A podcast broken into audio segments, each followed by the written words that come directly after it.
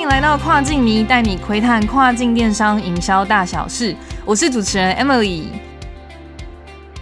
各位大老板们，大家好！我们今天又要来录新的一集的 Podcast。那今天很有趣，我不知道大家已经恢复回公司上班了没有？但是我们公司呢，其实有开始恢复部分的轮流上班，所以我其实非常的兴奋。那今天我们就要来跟大家分享一个蛮有趣的主题，就是你要怎么把你的商品卖到亚马逊的欧洲站。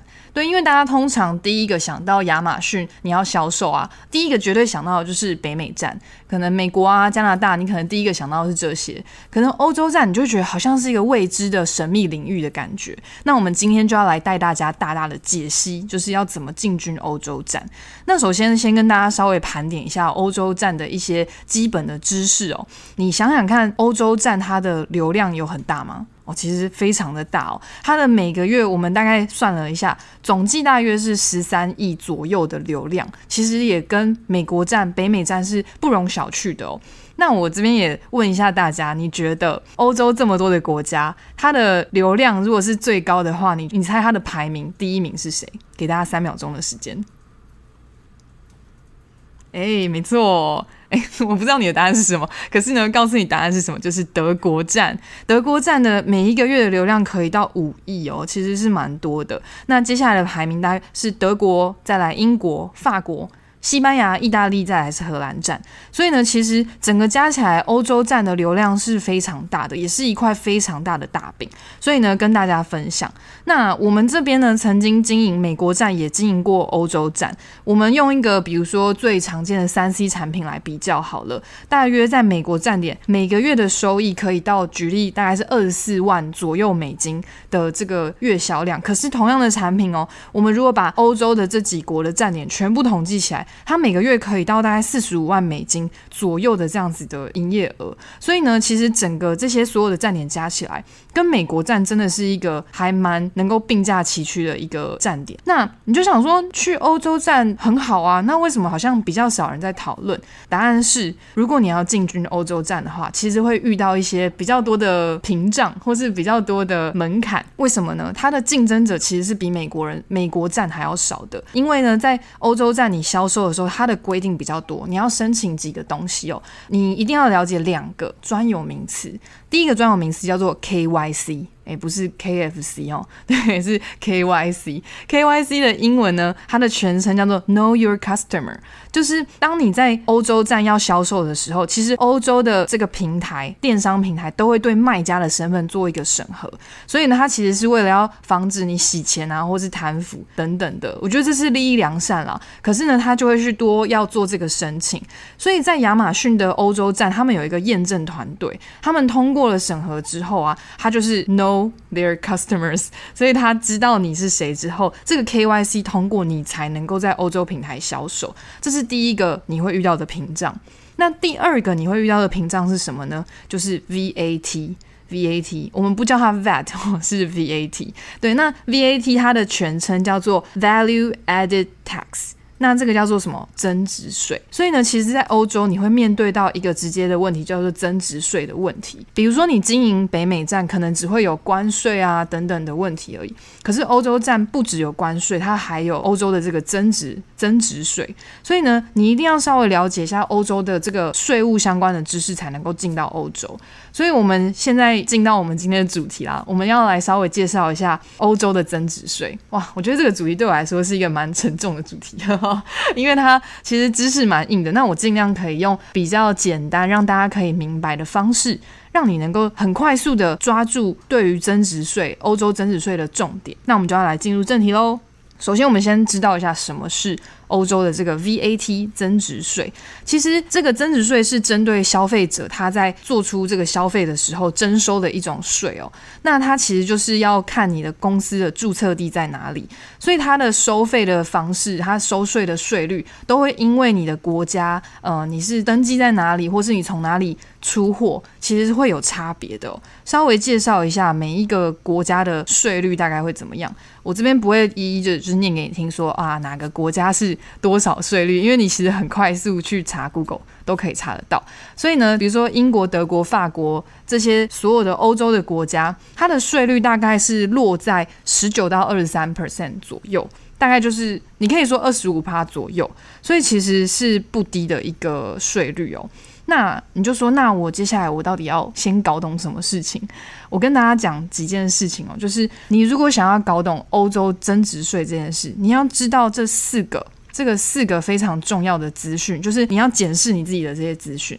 好，第一个就是你的卖家注册地，就是你这个卖家到底在哪一个国家呢？你是在台湾，你是告诉他我是台湾的卖家，还是你告诉他说，呃，我的公司登记在欧洲的某一国？这是会有差别的哦。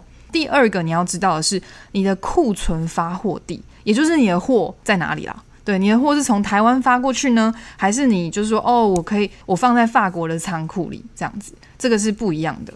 OK，第三个就是你的货件价值，就是你这一个货是多少钱，它的价值多少这样子的意思。知道这些的资讯都会帮助你去算好它的税率。那第四个呢是发货的目的国。比如说，你今天从法国要卖到意大利，好了，对，那这样子你的目的国是哪里？就是意大利。那你的发货地是哪里？就是法国。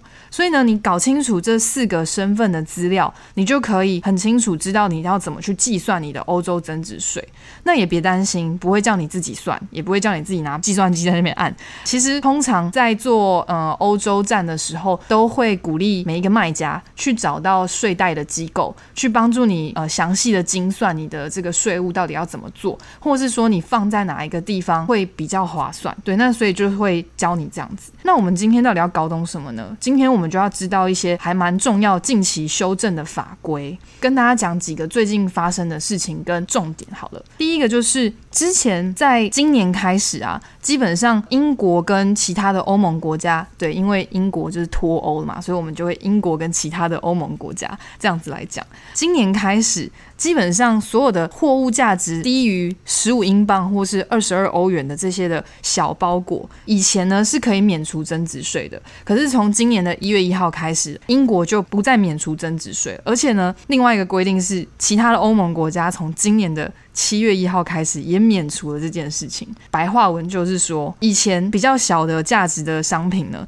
都可以不用缴增值税，可是现在都要。OK，所以你可以不用想了，你就是你不管你卖多少钱的这个商品，都需要缴增值税，所以这就增值税就是大家的事情了，所以你一定要了解。OK，这是第一个要提醒大家的事情。那第二个要提醒大家的事情是什么呢？亚马逊其实会帮助你代收代缴这个增值税哦。所以这是什么意思呢？就是亚马逊这个平台就帮你缴税，你就不需要自己再跑去政府的这个税务机构，然后去额外的缴税。你如果额外缴税的话，你会缴两遍哦。所以你要非常的小心这件事情。那特别就是这个代收代缴这件事情是针对 B to C，有时就是你卖给一般的消费者的话，才是适用这件事情。如果你是 B to B，你是卖给企业的话，那就是照你原本的申报要求去做，就跟你没有关系。那如果你是在七月一号以后的话，其实这些欧洲的电子增值税法规会正式的生效，所以呢，B to C 的这些订单呢，亚马逊都会帮你代扣代缴。OK，那我就讲不要太复杂，因为它其实是有一个表格，它会有一点点分你的货物价值。如果你是在欧盟境内发货出去的话，你就一定是让亚马逊代扣代缴，这没有问题。可是如果你是从欧盟境外，比如说你从台湾发货好了，那你的货件价值大过于一百五十欧元的话，你会需要自己缴哦。那这个就是跟大家提醒一下。所以呢，总而言之。跟大家讲三个非常重要的提醒，前面你听不懂没关系。这个有三个重要的重点，就是只要你是要卖去欧洲站的商品，你的定价要怎么定？你一定要加上你的含税售价，你不能就是觉得说哦那个税是额外算，然后还会再加上去，其实不是哦，你一定要加上去，不然你就会被多扣，那你的利润可能就全部赔光光了，也是有可能的。那另外呢，就是你的货到底放在哪里？你的货放在欧盟的国家，你就一定要在那一个国家完成你的增值号的税号的注册。跟大家讲，税号真的很重要。在欧盟的国家，你要做生意，你要吃得开，你要行走江湖。你没有税号的话，你会店铺直接被关掉的哦。所以呢，你一定要特别注意这件事情。那第三个要提醒大家的就是，被亚马逊帮助你代扣代缴之后，你就不要自己再跑去缴税，不然你就会缴两遍，像我刚才讲的一样。这边还有一个其他的提醒哦，很多人在查一些欧洲税务的问题的时候，你会看到一个专有名词叫做 Union OSS。那这个 OSS 就是 One Stop Shop 一站式的概念，呃，我们简称叫 UOSS。好，这个很复杂，没关系。这个 US 你就会觉得会不会跟我有关啊？或者这是一个新的简化的申报程序，我可不可以用啊？那跟大家讲哦，其实卖家，如果你的本身的公司你注册是在欧盟的境外，就像我们如果是台湾的卖家的话，UOSS 就不适用。如果你本身是注册在欧盟境内的话，你就可以适用 UOSS。所以，如果你是以台湾的卖家的身份的话，你就完全不用考虑 UOSS 是什么东西。那如果你是注册在欧盟境内，你是本身公司在欧盟的某一个国家的话，你就可以去稍微了解一下这个简化的申报程序可以怎么用。所以，以上是呃在讲 VAT 的时候，我们会需要提醒大家的东西。那这个东西要回归到。你在卖的时候，你是不是会先计算你的产品的利润，还有呃，比如说你自己的成本啊，你要怎么去安排？很多人在算的时候可能会忘记把这个税率算进去，所以你可能就留了，比如说百分之二十 percent 的利润，结果呢，你忘记算这个税率，你就发现这二十 percent 全部拿去缴税，你最后就是不赚也不赔。哦，在欧洲玩了一圈，结果最后没有赚任何的钱，其实会非常的得不偿失哦。所以呢，这就是一个失败的选品定价的范例。这是第一个我觉得要特别注意的地方。另外要特别注意的是，欧洲税号跟税务的申请真的很花时间。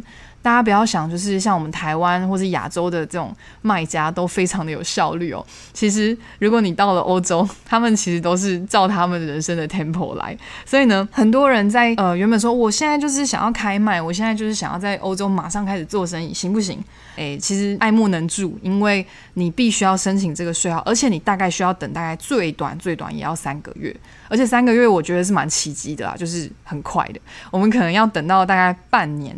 我觉得最好至少要半年前开始预备所有一切的筹划，所以呢，你要做欧洲的生意其实不会不行。它的天然屏障造成你的竞争者很少嘛，你只要能够进去，基本上你一次就开通了八个国家的账号，你就可以销售八个国家，得到非常好的利润。只是它的前期预备时间会比较久，我建议至少半年前就要开始预备，所以才可以帮助你在欧洲能够行销到好的成绩，而且让你公司的这个步骤是可以跟得上的。那以上可能就是一个比较简单的介绍，因为透过 Podcast，我们其实比较难让大家看到一些比较细的规范。不过没关系，大部分这样欧税的行政的作业哦，通常会跟亚马逊所推荐的这些税贷机构去合作，所以呢，你基本上可以去问他们，但你自己要有大概的概念，并且你的时间一定要算好，这个是要告诉大家非常重要的事情。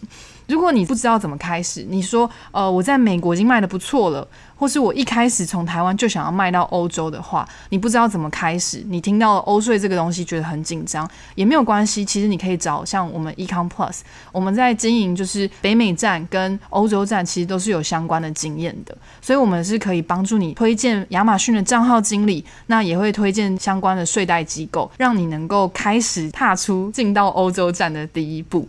所以呢，这就是以上我们今天要分享的，就是欧洲站点税务，大家最害怕的缴税到底要怎么缴这些的相关的知识。如果有什么其他的资讯你想要知道的话，也欢迎在我们的 Apple Podcast 下面留言，让我们能够知道你想要听到什么样的主题。那也欢迎可以持续的订阅我们跨境迷的这个 Podcast，我们会持续分享要怎么做亚马逊的跨境，要怎么做电商相关的知识，会让每一个大卖家们知道。那今天我们的 Podcast 就。分享到这里喽，我们下次再见，拜拜。